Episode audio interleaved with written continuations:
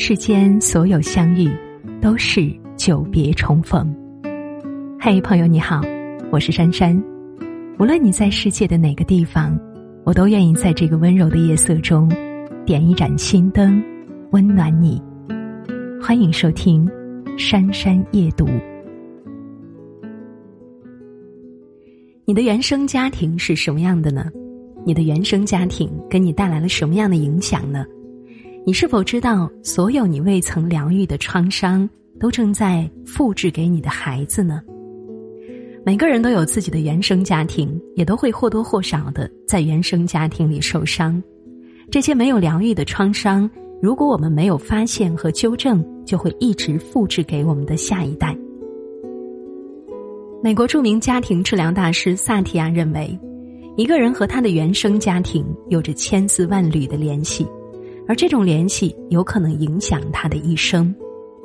当我们学习了一些疗愈的知识之后，就会很容易把问题都归结在原生家庭上，认为都是父母的错，都是父母造成的。但是指责和抱怨永远都无法解决问题。而如今也作为父母的你，一定要记得，你现在就是你子女的原生家庭，你再重新创造一个文化。给孩子一个榜样，过去不对的事情不要持续下去，过去好的经验要把它传承下去，你会影响孩子未来的家庭幸福。原生家庭影响你的人格和亲密关系。我们人的一生中有两个家，一个是我们从小长大的家，有爸爸妈妈，也许还有兄弟姐妹。另一个呢，是我们长大以后自己结婚成家的那个家，我们把第一个家叫做原生家庭。不记得的事情对你影响更大，记得的事情和当你年幼在原生家庭时一些不记得的事情，哪个对你的影响比较大呢？答案是那些我们不记得的事情对我们的影响更大。人好比一台运行良好的电脑，平时我们看到的电脑界面是我们需要看到的界面，但决定呈现这些界面的程序却隐藏在电脑编好的程序中。我们深受一些看不见的程序的驱使，而表现出现在的行为。在人际互动当中，很多时候我们是在仿照自己在原生家庭里不知不觉中学到的一些行为，有些时候。也会反其道而行之。不同的家庭，不同的规则。比如一对新婚夫妻，妻子坚持牙膏要从底部开始挤，丈夫呢却从中间一捏就把牙膏挤出来了。妻子会说：“牙膏本来就该从底部挤。”丈夫会说：“你的本来和我的本来本来就不一样。”不同的家庭，不同的习惯。比如一对很相爱的新婚小夫妻，妻子来自于一个家教严格、亲密度高的家庭。妻子新年陪丈夫回家，吃完年夜饭，丈夫一家人四散离开，看电视的看电视，玩的玩，没有人主动招呼新媳妇。新媳妇一个人在饭桌边面对满目杯盘，她感到受伤，以致哭泣，而丈夫却觉得不解。等到丈夫回妻子家的时候，大年初一，一家人早起煮好饺子，穿戴整齐，坐在桌前等着父母的新祝福。新女婿却还在床上睡觉，妻子把他匆匆叫下来，妻子感到特别没有面子，备受伤害。丈夫还是觉得不解，但其实他们很相爱，只是家庭相处模式不同，学习到的也就不同。所以，当你没有感受到爱的时候，并不代表爱不在身边。也许每一个人表达爱的方式不一样。同样的，当你觉得受伤的时候，并不代表别人故意要伤害你。童年经历过的一些非常强烈、痛苦的经验感受，往往使当事人在不知不觉中做了影响一生的重大决定。比如，一个非常漂亮、品学皆优的女孩子。找对象的时候，总是找条件比自己差很多的男孩子，相处一段时间又很难勉强自己而分手。原来，在他六岁的时候，父母离异，母亲为了养家不得不做几份工作。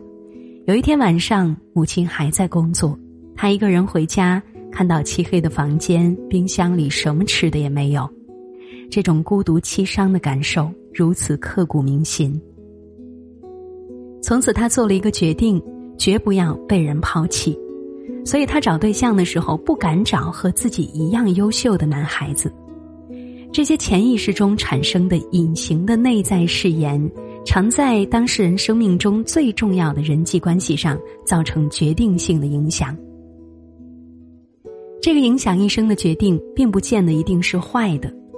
他曾经在你人生中某一个阶段保护了你，对你有帮助，只是到后来，当你的人生环境改变的时候，过去这保护你的行为，在新的环境里反而变成了阻碍。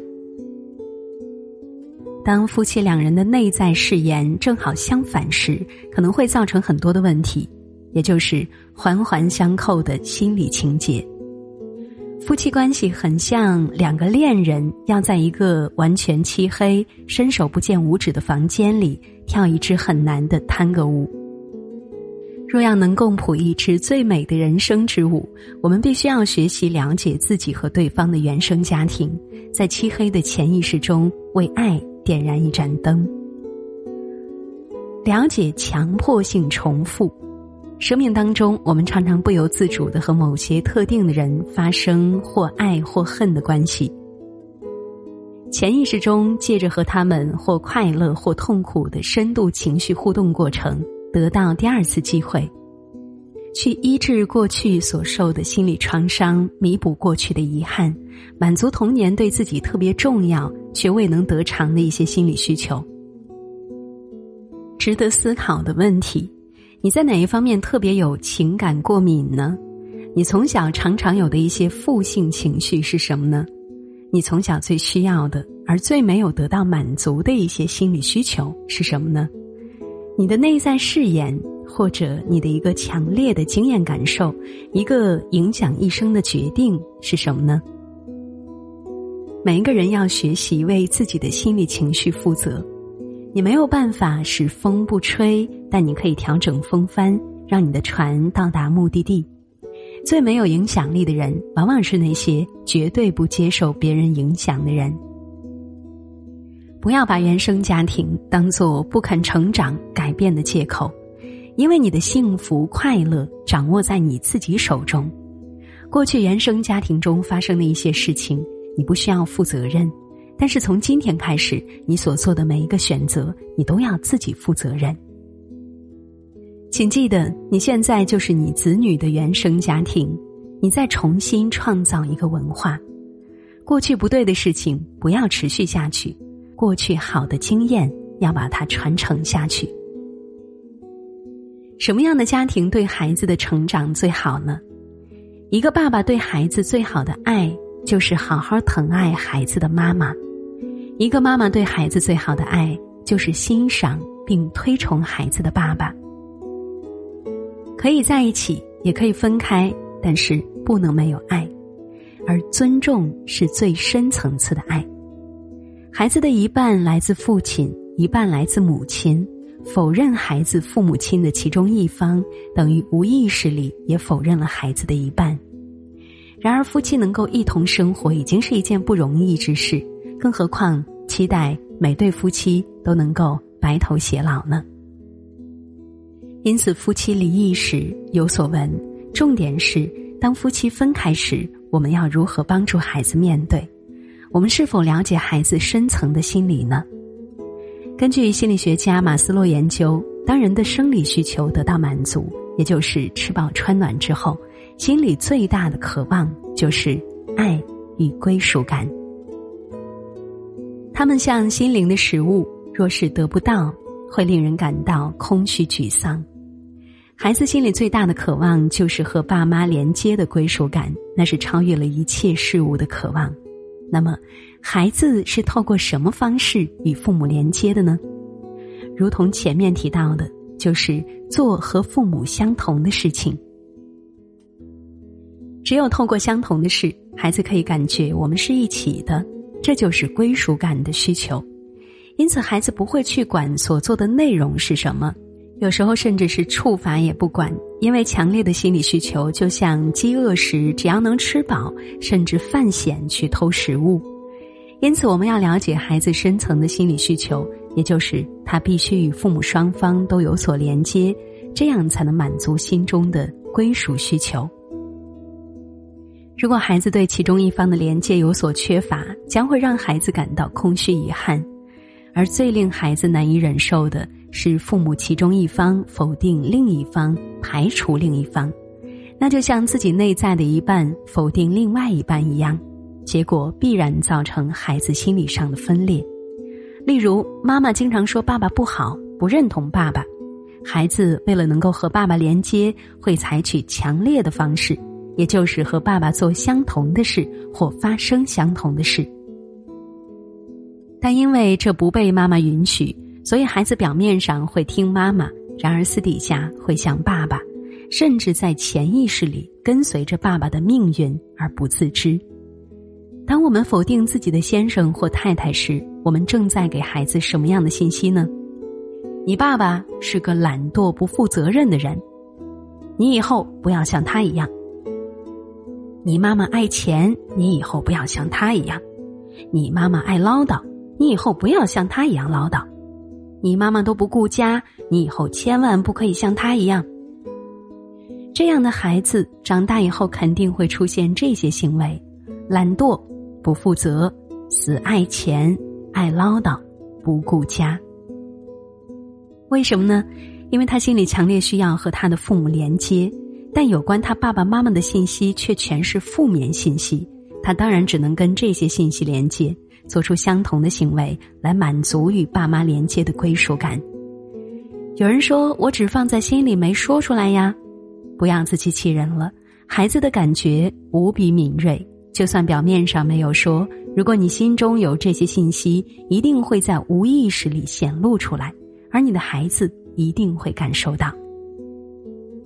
当夫妻因为对方的行为而否定另一方身为父母的身份，孩子就会和被排除的一方做出相同的行为模式。简单的说，就是当你越不尊重对方，孩子就越像那个人。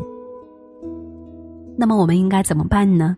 既然和父母连接是孩子天生的心理需求，那就提供更多正面的信息来满足孩子连接父母的需求。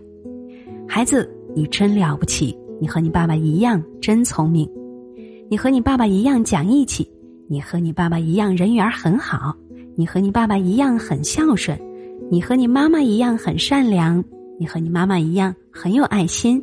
你和你妈妈一样喜欢学习，你跟你妈妈一样做事很认真。不只是称赞孩子，重点是称赞孩子像爸爸、像妈妈的地方。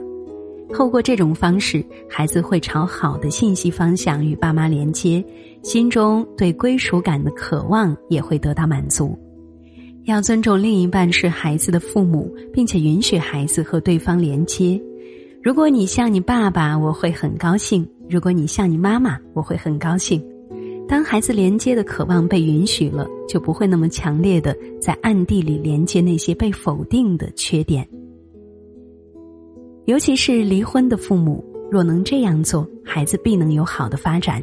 他们会学到大人有时候会吵架，夫妻有可能会分开，但是他们却能够承认彼此的位置，也承认对方的父母身份。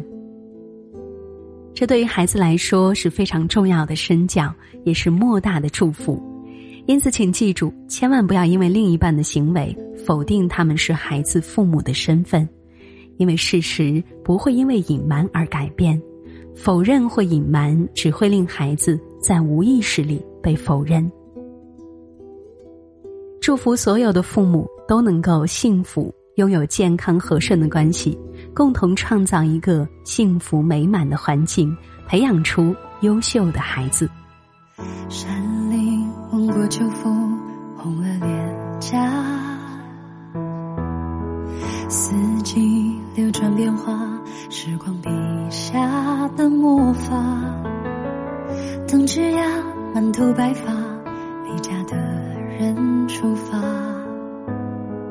踏上来时的路，给爱回答。一颗心呀，看过了远方，才懂牵挂。让你的手牵着我回，就像小时候一样。用每个刹那来陪你写下